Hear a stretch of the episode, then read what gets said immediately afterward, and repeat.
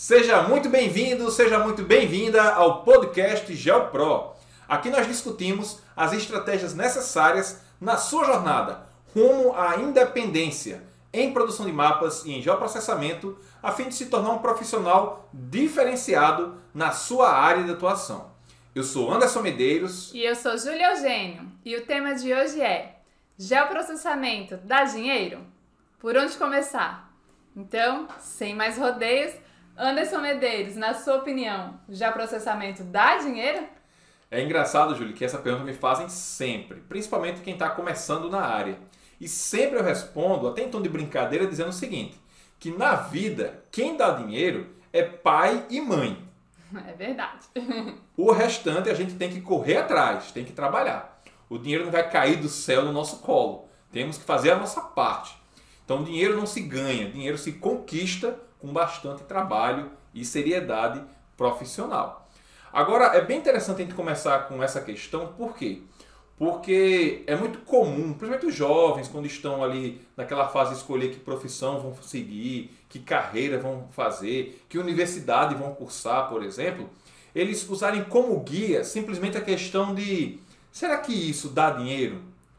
É como se existisse na mente deles uma fórmula matemática, uma coisa exata que diz assim: se você escolher essa profissão, você está condenado a viver contando moedas para comprar comida para os seus filhos. E se você escolher essa outra profissão, aí você está garantido na vida, você vai ter rios de dinheiro correndo para sua conta bancária. Até porque isso era uma coisa cultural. De antigamente as pessoas tinham mesmo esse pensamento, né? Onde se dizia que para ter dinheiro, ganhar dinheiro, existiam algumas profissões que você deveria seguir né? Que se resumia em geral em engenheiro, médico ou advogado. Fora isso, você ia contar moedas. É verdade. Tem até um amigo meu que ele conta que quando ele foi fazer a universidade, a mãe e a avó dele disseram assim: Olha, meu filho, você pode escolher qualquer curso para você fazer, qualquer profissão, desde que seja medicina, direito ou engenharia. Então ele tem esse leque imenso de opções restritas a essas três profissões. Agora, o interessante é que as pessoas não param para pensar o seguinte: nenhuma profissão é uma garantia de sucesso financeiro, de que a pessoa vai ganhar muito dinheiro. Até para deixar isso mais claro, você mesmo que está assistindo esse podcast ou ouvindo, você deve conhecer pessoas que são graduadas em diferentes áreas, inclusive nessas áreas mais tradicionais, e que não têm uma boa remuneração. Em toda área existem profissionais que são muito bem remunerados, são valorizados, estão sempre com a agenda cheia, lotada, e tem aqueles que têm dificuldade para se inserir no mercado. Tem médicos que, logo que se formam, já conseguem ter uma lista de clientes para atender, como eu falei, lotam a agenda, e outros que batalham para conseguir um emprego. Um emprego que realmente consiga dar eles o salário que eles merecem após tantos anos de estudo. O mesmo acontece com a engenharia. Tem aqueles engenheiros que conseguem um bom emprego no escritório ou abrem uma construtora, enfim, cada um tem o seu cenário, enquanto aqueles há aqueles também que passam por dificuldades, que não conseguem se inserir no mercado de trabalho, ou quando se inserem, recebem menos do que gostariam de receber. Sem contar, né, Anderson, que tem a questão da sua paixão pelo seu trabalho. Devido a essa cultura que ainda existe impregnada em algumas pessoas sobre o que você vai fazer, qual graduação você vai entrar, às vezes a pessoa ingressa num curso academicamente e não é aquilo que ela deseja, que ela quer, que ela gosta, que ela sente prazer, né? Às vezes chega até a ganhar muito dinheiro, né? Mas é apenas um trabalho que termina sendo pesado para ela, de certa forma. Não é algo que dá prazer, não é algo que você tenha paixão em executar. Eu mesmo conheço pessoas que se formaram na área de saúde mas hoje estão muito felizes trabalhando na área de logística ou no comércio. Né? Montaram suas próprias lojas de outras coisas estão aí altamente realizadas e ganhando tão bem quanto alguns médicos. É verdade. Ou seja, resumindo essa primeira parte aqui do nosso bate-papo, não existe garantia nem de, vamos dizer assim, prosperidade financeira, nem de condenação econômica quando o assunto é escolher uma profissão. Existem profissionais bem remunerados e mal remunerados em todos os campos de atuação humana. Ao longo dessa nossa conversa, nós vamos poder entender melhor é sobre o que podemos fazer, a nossa parte, o que cada profissional pode fazer, para poder aumentar suas chances de poder ganhar bem, ser bem remunerado pelo seu trabalho, nesse caso aqui, na área de geotecnologias.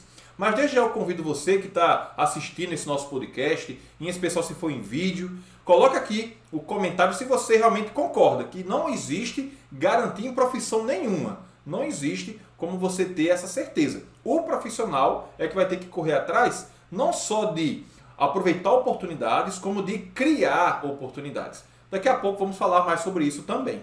É, como você falou, o nome é trabalho, né? Então vai exigir um certo esforço aí de cada um. Voltando então aqui para o geoprocessamento. Vamos falar um pouco agora do mercado de geoprocessamento. Como é que está esse mercado? Qual o tamanho dele? Está em expansão? O que, que nós podemos esperar do mercado de gel? É, até para embasar, Julia, essa nossa conversa sobre esse ponto especificamente do tamanho do mercado, o volume de dinheiro que esse mercado gera, eu fiz algumas pesquisas antes e eu encontrei um artigo lá no portal da Mundo Gel, que inclusive é uma grande parceira nossa, quem está nos assistindo deve conhecer o trabalho da, do portal do Grupo Mundo Gel, que realiza eventos, também publica diversos artigos da área de geoinformação. E nesse artigo especificamente eles comentam sobre alguns números bem relevantes do tamanho desse mercado. Eu queria ler para vocês aqui diretamente do artigo. Lá comenta que se você levar em conta, levar em consideração as diversas plataformas de coleta de dados, como drones, geolocalização e também os sistemas de informações geográficas, o setor de geotecnologias ele movimentou aqui no Brasil, só em 2019, um total de 1,5 bilhão de reais. Detalhe que isso gerou um acúmulo de 100 mil empregos. Então, uma área com certeza bastante aquecida. Lembrando, claro, que se envolve também diversos campos de aplicação, como infraestrutura, transporte, agricultura, mapeamento para diversas finalidades, mineração, segurança pública, telecomunicações e por aí vai. As aplicações, como nós falamos até no primeiro episódio do podcast, são infinitas. Diversas áreas podem utilizar as geotecnologias. E hoje, né, com o advento aí da tecnologia da internet, né, o profissional ele não fica ali engessado é, geograficamente. Ele não fica tendo que trabalhar naquele local. Então ele pode expandir no seu trabalho, expandir os horizontes, não ficar na sua cidade, não ficar no seu estado e até mesmo não ficar no seu país. Até para nos aprofundar ainda mais nesse ponto, Julie, eu quero mencionar aqui outros dados mencionados no artigo lá do site da Mundo Gel, onde eles comentam o que foi destacado pela empresa Frost e Sullivan, que é uma empresa de consultoria focada em pesquisa de mercado. Eles mencionam no artigo que os dados apontavam para um crescimento anual a nível mundial desse setor na casa de 33%. A isso até o ano anterior. Né? Agora, com destaque para África e América Latina. Então, onde nós estamos localizados, tem um potencial enorme de um crescimento ainda maior, segundo os dados dessa pesquisa. Um crescimento maior na África e América Latina do que no restante do mundo.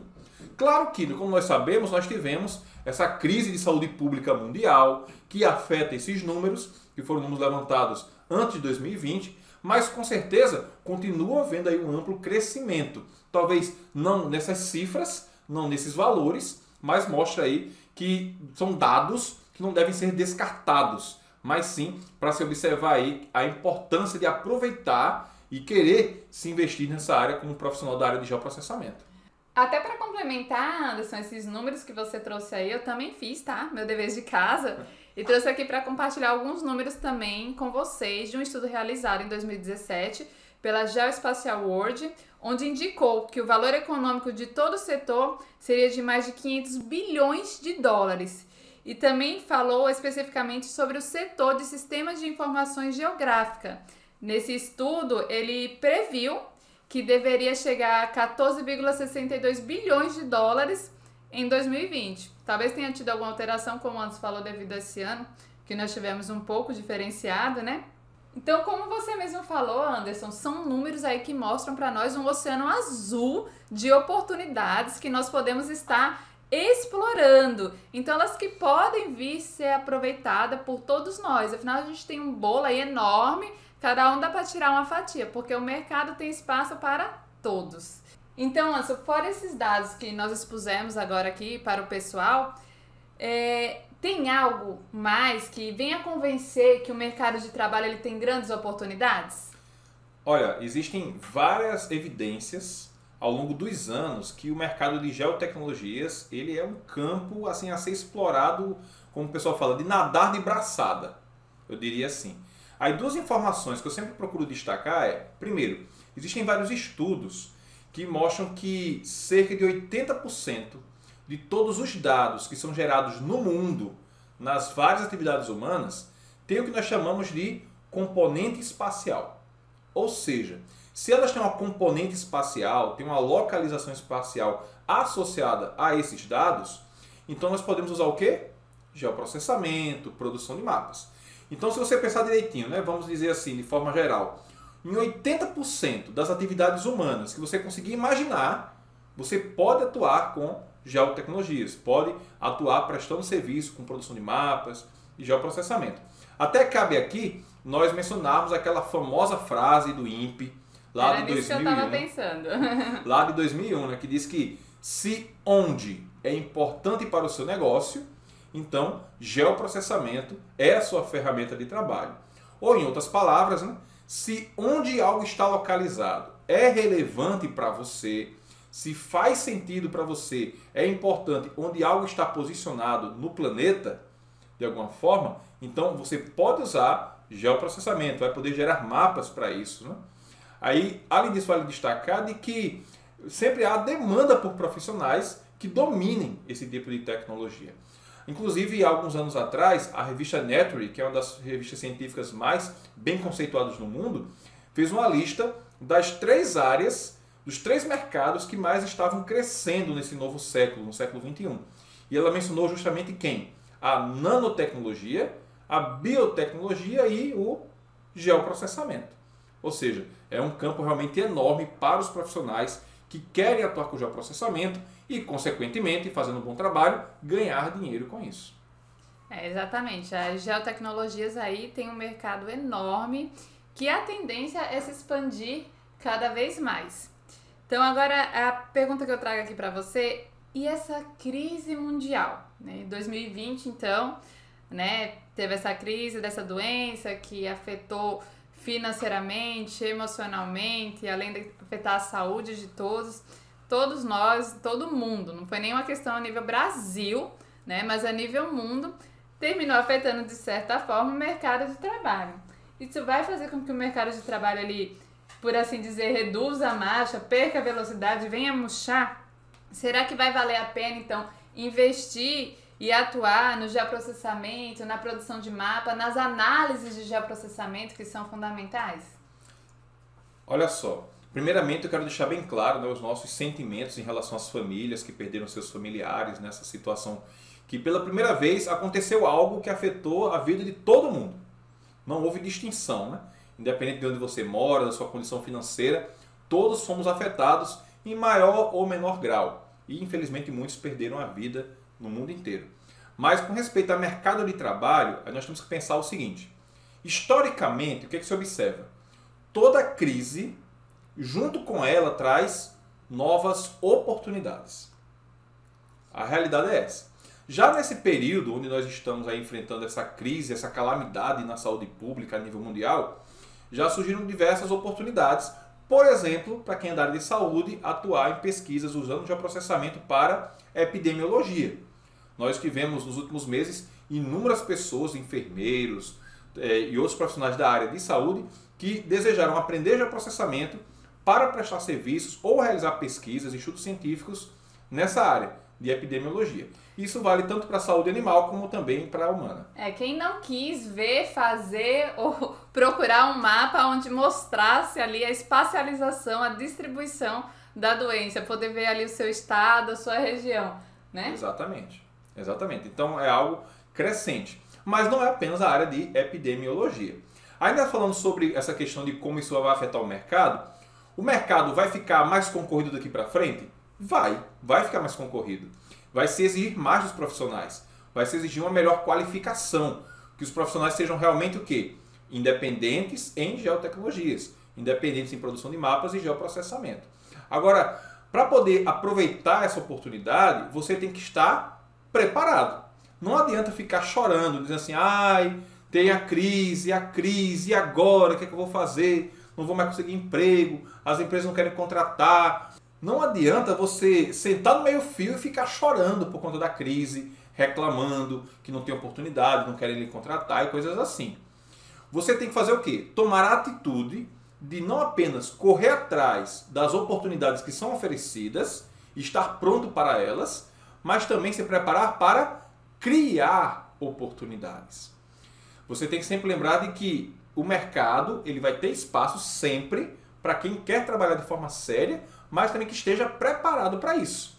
Você não pode esperar achando que as empresas e também os seus prospectivos clientes vão querer fazer trabalho filantrópico, que vão querer fazer uma boa ação. Ah, estou com tanta dó dessa pessoa que está desempregada, vou dar um emprego para ela, vou querer pagar aqui o que ela pedir de salário. Não.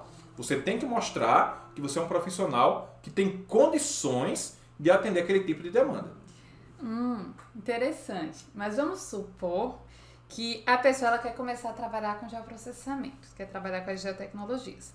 Como é que você sugere então que essa pessoa ela comece a ganhar dinheiro com produção de mapas e geoprocessamento?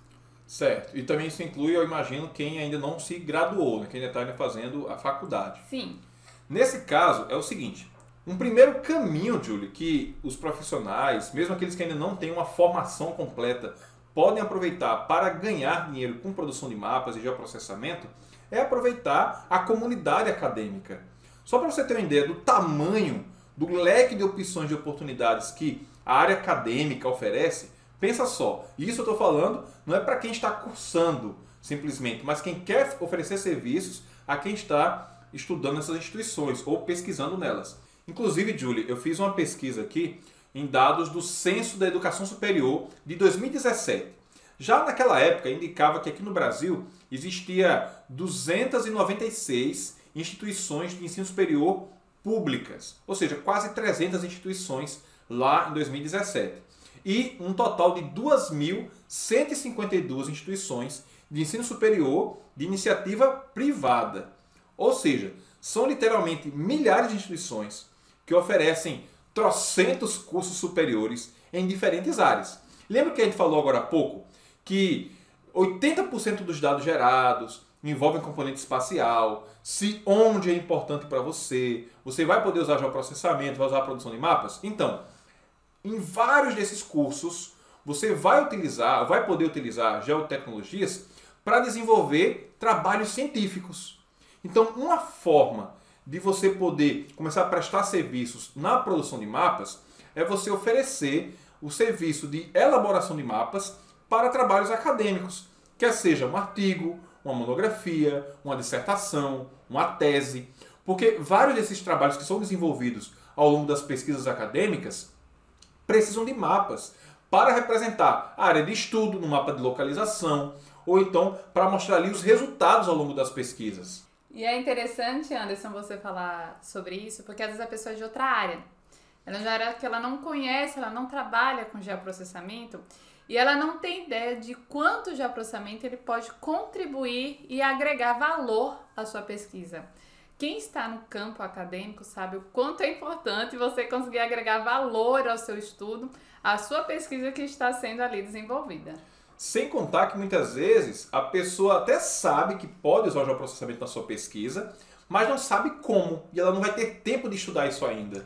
É, é difícil para quem está fazendo a pesquisa ainda estudar uma outra disciplina para poder desenvolver. Exatamente. Imagina só, pegando aqui um exemplo básico. Imagina que você sabe de alguém que está cursando engenharia mecânica. E na pesquisa dele, ele vai mapear algo que vai ser útil para o que ele está estudando. Nesse caso, ele não estuda engenharia mecânica como produzir mapas. Ele não sabe como é um sistema de referência cartográfico.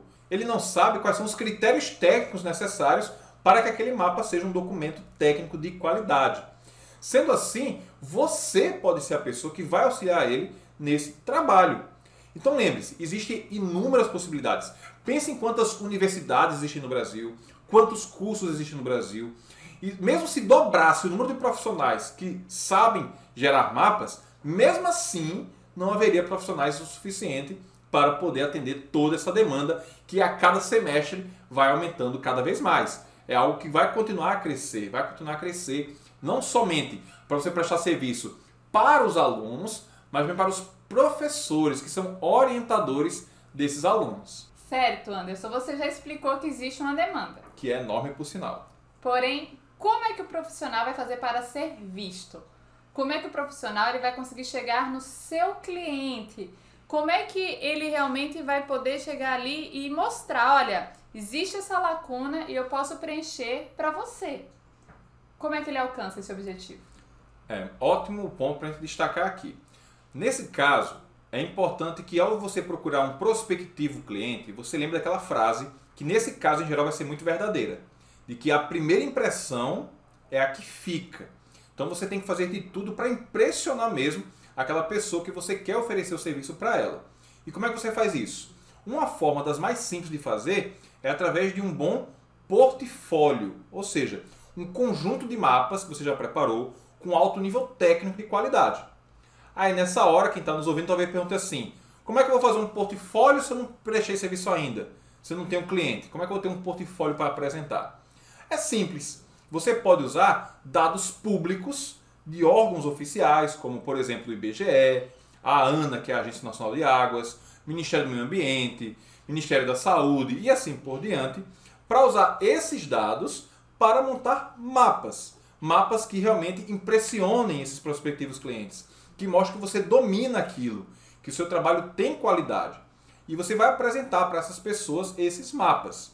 Vale lembrar também que isso que eu acabei de dizer não vale apenas para quem é da área acadêmica e você quer oferecer o serviço de produção de mapas para ele, mas também para serviços de geoprocessamento.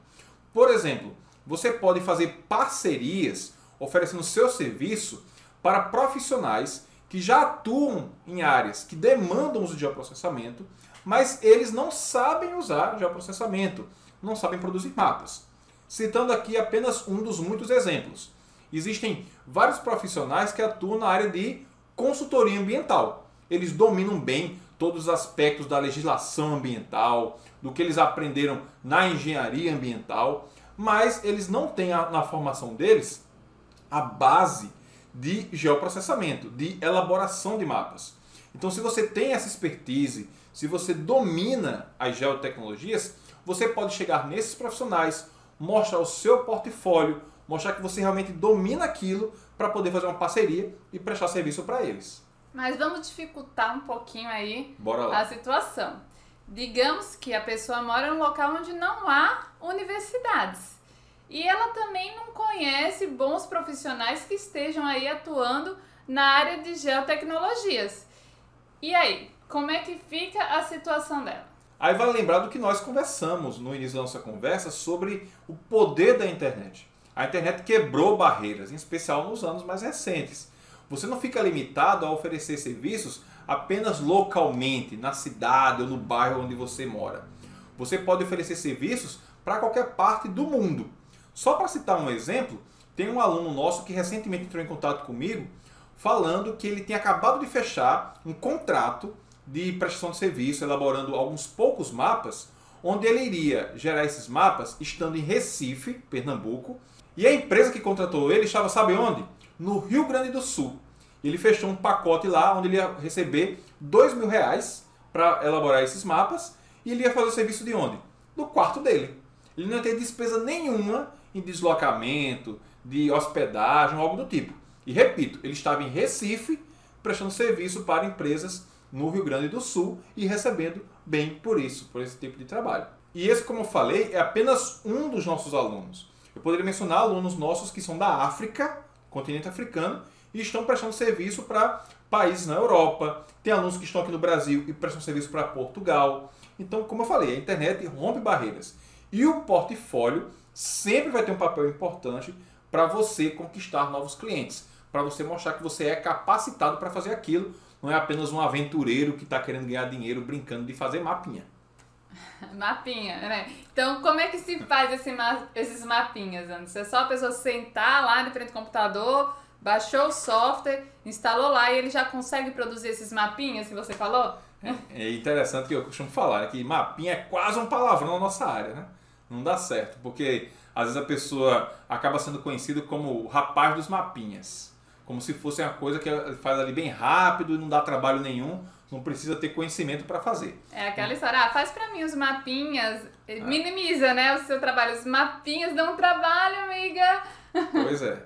Então é importante nós valorizarmos nosso trabalho. Você faz documentos técnicos, você faz ali produtos que podem ser a base para uma tomada de decisão, para aquela instituição que lhe contratou fazer um trabalho mais eficiente, para ter uma solução para um problema daquela pessoa que lhe contratou, daquela instituição ou empresa que está procurando seus serviços. Então, nunca esqueça a importância do portfólio e que a internet rompeu as barreiras é com você agora aproveitar essas oportunidades no mundo inteiro que estão disponíveis para você. Então, só para reforçar, basta a pessoa ter um computador, se sentar lá da frente, baixar o software e ela já vai conseguir produzir esses mapas?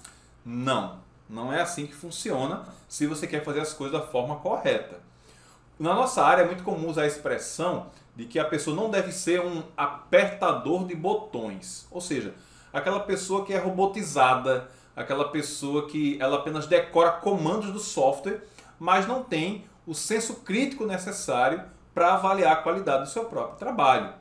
É importante então que antes de você partir para a prática, você domine realmente os conceitos.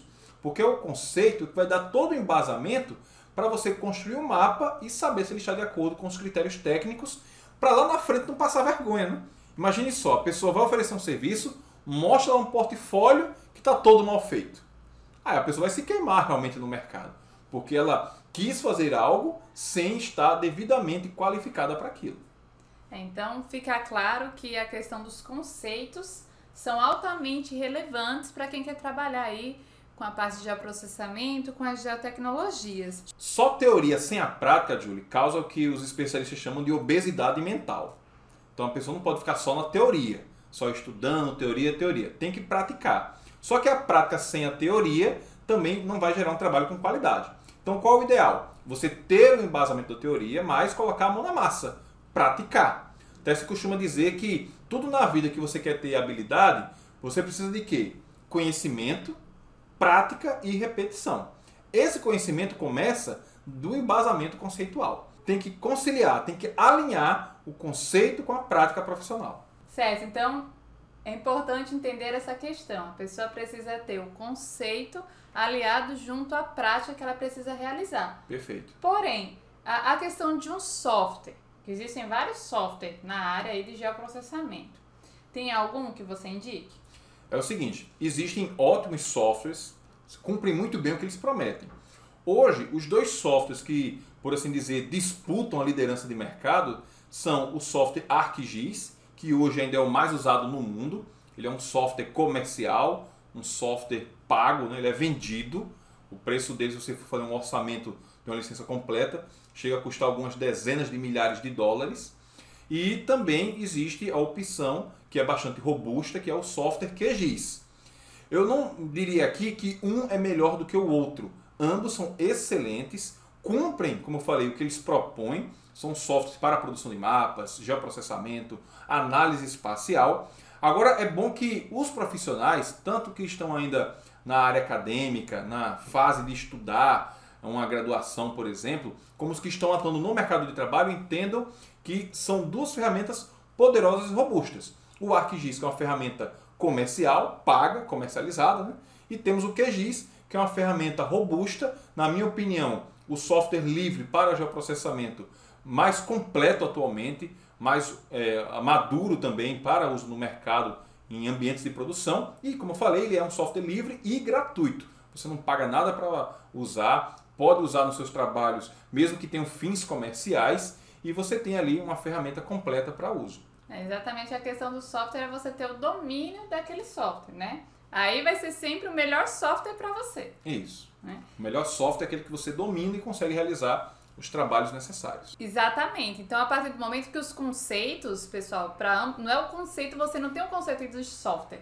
Você não tem que ter um conceito do software em si, você vai ter o conceito de geoprocessamento, do uso das geotecnologias que você pode estar aí aplicando num software de sistemas de informações geográficas, que pode ser o QGIS, pode ser ArcGIS, como também existem vários outros softwares aí no mercado. É, não existe cartografia para QGIS, cartografia para ArcGIS. Não, o que existe é cartografia para geoprocessamento, cartografia para aplicações específicas, não baseada em um software. Exatamente. Agora, vamos supor que a pessoa pense, então, ah, então eu tenho que fazer um curso de QGIS, né? Um curso de ArcGIS, um curso de software para começar a trabalhar logo. O que, que você diria para essa pessoa que quer fazer o curso de um software? É o seguinte, eu posso lhe garantir, independente de qual seja a sua área de formação, que você não precisa de um curso de software. Você não precisa de um curso de QGIS de um curso de ArcGIS. E por que não? É porque você não precisa, como profissional, de algo mecânico, apenas do tipo clique aqui para fazer isso, clique ali para fazer aquilo, quase que de forma robótica. Até para você entender melhor, vale a pena fazer uma analogia que eu sempre costumo fazer, uma comparação. Pensa, por exemplo, no caso de alguém que quer ser um marceneiro, a pessoa quer entrar nessa profissão. Essa pessoa ela não vai atrás de fazer um curso de martelo ou então um curso de serrote. E por que não, Julie? Porque martelo e serrote são apenas as ferramentas. Para ser um bom profissional, o que ele precisa é dominar a técnica, que no caso é a marcenaria. Da mesma forma, independente se você é geógrafo, biólogo, geólogo, engenheiro ou qualquer outra área que usa já informação, o software, quer seja o QGIS, o ArcGIS, o Spring, o GVSig ou qualquer outro, ele é apenas a ferramenta. Então você não precisa de um curso de software. O que você precisa é dominar a técnica, que no nosso caso é o que? O geoprocessamento, a produção de mapas, análise espacial e assim por diante. De forma que, além de você saber usar os recursos do programa, claro que é importante você dominar um software, mas você vai ter todo o embasamento para ter o senso crítico de avaliar a qualidade do seu próprio trabalho você vai poder atingir o que nós sempre falamos, desde sempre, que é você atingir a sua independência em produção de mapas e em geoprocessamento para se tornar um profissional diferenciado. E se você ainda não entendeu o que quer dizer isso, o que quer dizer você atingir a sua independência em produção de mapas e geoprocessamento, eu recomendo que você assista novamente o primeiro episódio desse podcast, onde lá nós exemplificamos, ilustramos o que isso significa e como é importante para você atingir esse nível de capacidade técnica. Mas para a pessoa começar a trabalhar com geoprocessamento, ela precisa do software, do conhecimento, né? Ela precisa saber a teoria, ela vai precisar de um software, mas e o hardware, né? E o computador, se ela quer precisar de um computador muito potente, robusto, para que realmente venha a, a superar, atingir, por assim dizer, as expectativas dela? Quando eu comecei na área de geotecnologias, eu até comentei sobre isso no primeiro episódio do podcast, nem computador eu tinha. Eu tinha que estudar, praticar usando computadores da faculdade. Mas hoje você consegue trabalhar com geoprocessamento utilizando máquinas simples. Lógico que quanto melhor a configuração da máquina, melhor vai ser para o profissional. Mas esses softwares que mencionamos, como o QGIS, por exemplo, que é o que eu pessoalmente uso regularmente, eles rodam em praticamente qualquer computador. Nós temos alunos que usam o QGIS em computadores que têm 4 GB de memória RAM, que tem um processador i3. Claro que quanto melhor for a configuração da sua máquina, melhor vai ser para você, em especial quando você for trabalhar com dados mais pesados, um volume maior de dados, principalmente dados raster. Às vezes uma imagem de satélite, uma imagem de um drone, o, o dado ali vai ter mais de um gigabyte. Então se você tiver uma baixa capacidade de processamento, uma baixa memória RAM no seu computador, você vai ter mais trabalho, vai ter mais tempo para poder sofrer ali processando os dados, mas não vai impedir você. Até apenas como comparação, mas não como padrão, tá pessoal? Vou citar aqui como comparação. Para você ter uma ideia, eu quero mencionar aqui qual é o tipo da máquina que eu uso hoje. Repito, não é padrão, é apenas para uma comparação, só para você ter uma ideia de que quanto melhor for a configuração da sua máquina, vai ser melhor para você, mas isso não é impeditivo. Atualmente, para os meus trabalhos envolvendo geoprocessamento, eu uso um computador, um notebook da Dell. Ele possui 16 GB de memória RAM. E também ele tem um processador i7 de oitava geração e também ele tem 4 GB de placa de vídeo dedicada. Isso ajuda bastante, logicamente, nos processamentos. Lógico, eu comecei com uma máquina bem mais simples e com o tempo você vai reinvestindo ao fazer seus primeiros serviços para poder ir melhorando seu equipamento e melhorar assim o seu tempo de entrega dos trabalhos que você assume. Mas além do computador, existem outros tipos de equipamento que a pessoa possa estar fazendo investimento para ela conseguir prestar serviços na área de geotecnologias? É verdade que muitas vezes você vai pegar serviços onde vai envolver trabalho de campo. E geralmente trabalho de campo vai precisar de quê?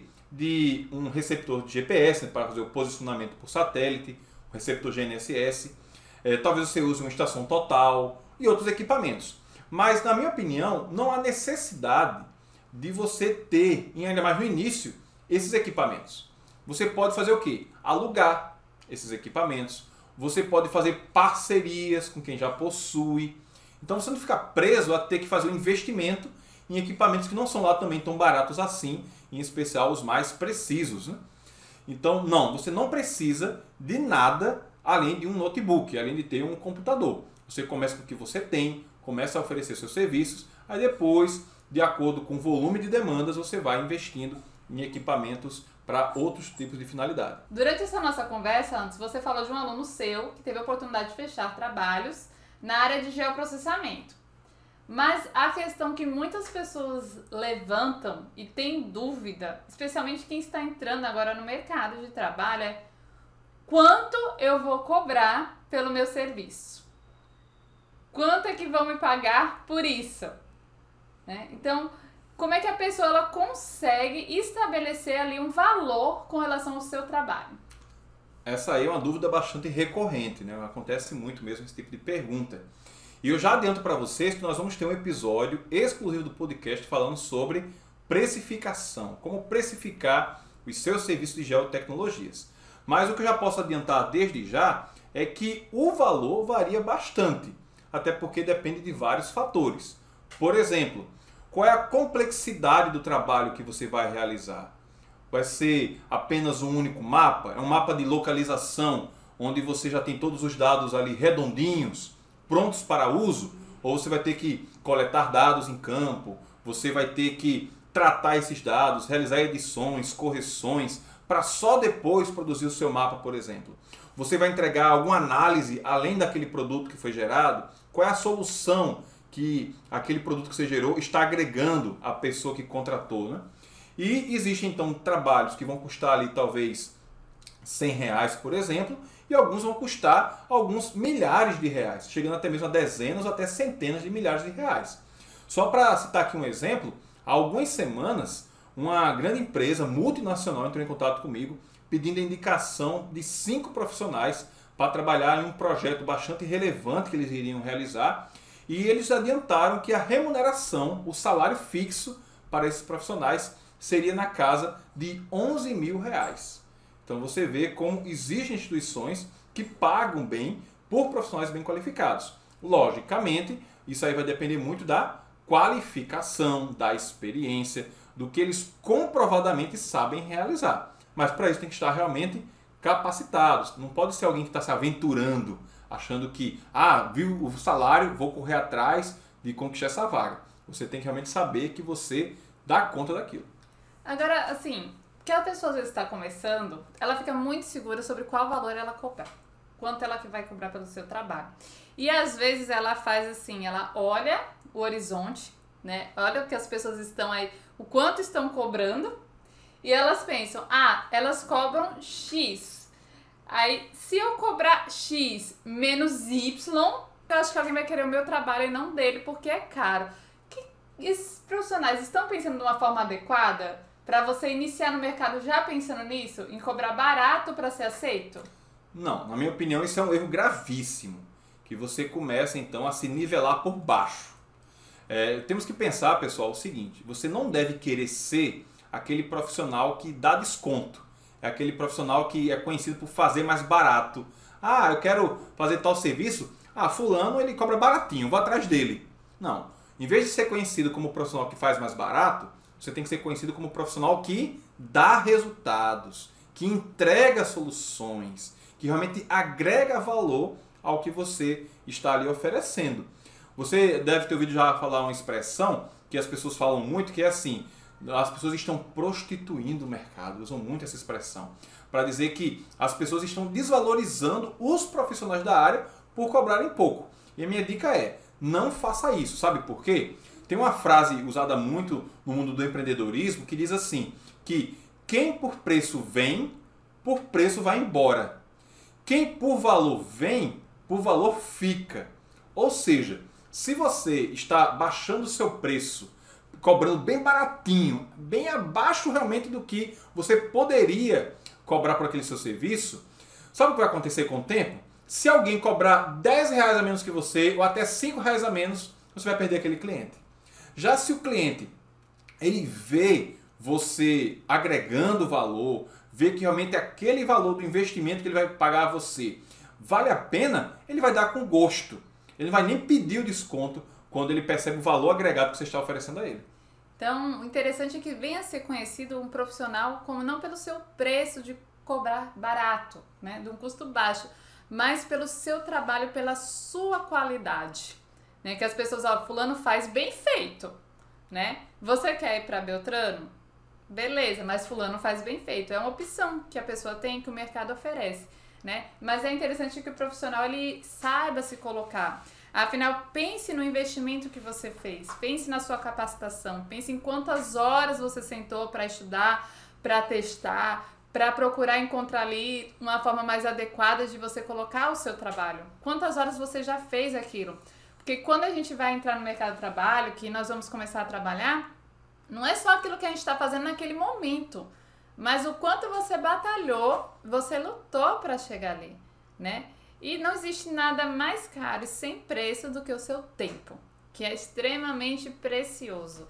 Então procure entregar um trabalho de qualidade, faça um serviço de qualidade e não procure apenas botar um serviço de preço lá embaixo, que às vezes o que acontece, como eu já vi acontecer muito. Ai, tanto trabalho, eu cobrei só isso, me arrependi. Se eu soubesse, a pessoa não, entrega aquele trabalho nem com gosto. Às vezes pode até melhorar, mas quando ela pensa em tão pouco que ela vai ganhar, ela já desanima. Eu nunca vi ninguém se arrepender por ter cobrado um preço alto. As pessoas se arrependem quando cobram um preço muito abaixo. Mas talvez, Anderson, alguns até pensam, mas poxa, a gente está vivendo uma crise. Estamos aí numa crise econômica, então é melhor cobrar um preço de banana, né? Vou cobrar um preço bem baratinho porque aí eu vou conseguir o cliente e então a pessoa, se eu cobrar muito alto, a pessoa não vai ter dinheiro para pagar porque a crise está muito grande, a gente está numa crise econômica, numa crise mundial que abalou todo mundo, então é melhor cobrar bem baratinho e continuar ali no mercado. Olha, essa é uma ideia perigosa porque é uma crença de que as pessoas estão sem dinheiro, que as pessoas não estão dispostas a pagar. Só que essa mesma pessoa Talvez ela tenha na mão dela nesse momento um celular que custou alguns milhares de reais. É a pessoa que ela no fim de semana vai numa balada, vai num bar e assim por diante, e ela usa o dinheiro dela, torra ali algumas centenas de reais em uma noite, se divertindo. Mas algo que agregaria à empresa dela, como por exemplo um produto que você gerou, uma consultoria que você ofereceu, ela não está disposta. Agora por quê? Porque ela não viu o valor agregado. E se você chega a querer dar a preço de banana, ela acha que aquilo ali é algo dispensável. Ela vai querer pagar a você menos do que ela gasta em uma pizza que ela compra. Então não faça isso, você vai estar se prejudicando no seu posicionamento como profissional.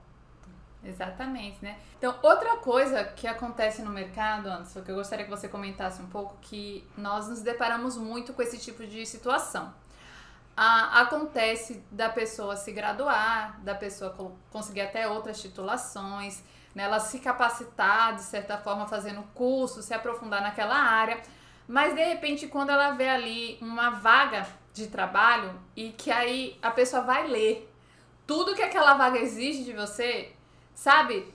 A gente se sente, poxa, tem que ser tudo isso. Tipo assim, ele pede que você seja formado, tenha no máximo 20 anos de idade e 10 anos de experiência. É algo bem assim, né? E colocam, agregam tanto valor àquele profissional e costuma acontecer duas coisas nessa situação.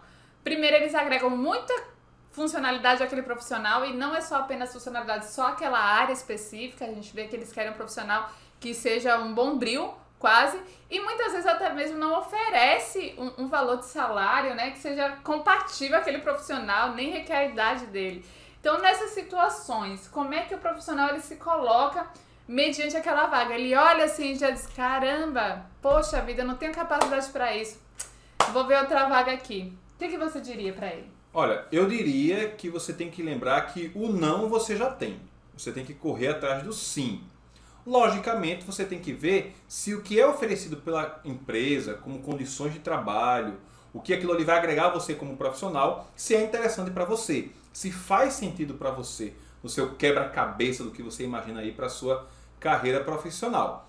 Agora é bom lembrar também de que você deve é, ir nessas seleções, lembrando que às vezes eles estão colocando ali o que seria o profissional ideal para vaga mas nem sempre eles vão conseguir alguém compatível para aquela vaga. Alguém que às vezes tem aquela qualificação, não está interessado em trabalhar naquela empresa, naquela cidade, naquele estado, por motivos pessoais, motivos diversos. Então você pode ir até lá e ir agregando a instituição. Sempre lembrando que você também não deve se submeter a trabalhar por um valor irrisório, como se você fosse alguém que não precisasse trabalhar ou ser remunerado. Ninguém está trabalhando de graça nem relógio trabalha de graça, tem que ter algo para ele funcionar. Mas você deve levar em conta isso, né?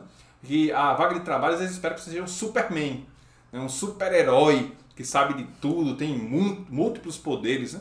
mas não é assim.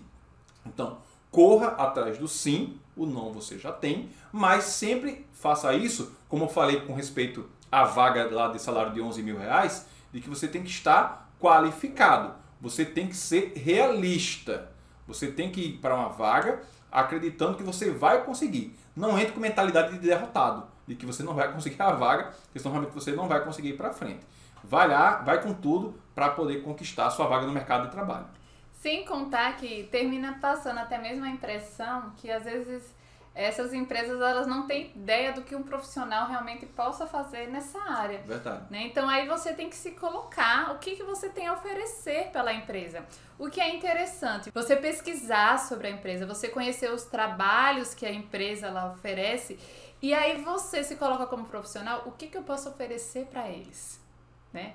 Então é isso que você tem que colocar lá na hora que você for fazer essa seleção. É isso que você tem que expor né? Que contratando você, o que você vai poder oferecer de melhor de acordo com a sua capacidade. E deixar com que eles decidam se você está ou não qualificado para aquela vaga. E não vocês Perfeito. colocando uma entrave. Então é isso, Júlio. Chegamos ao final do nosso episódio 2 do podcast GeoPro. Inclusive, não esqueça de inscrever-se aqui no canal, deixar o seu like e, claro, o seu comentário. O que você achou deste episódio? Tem alguma dúvida, alguma pergunta? O que você gostaria de ver nos próximos episódios desse podcast? Quais temas você quer que nós abordemos nessa sua jornada rumo à independência em produção de mapas e geoprocessamento para se tornar um profissional diferenciado no seu mercado? Aguardo você então na próxima edição do podcast GeoPro. Até mais, pessoal!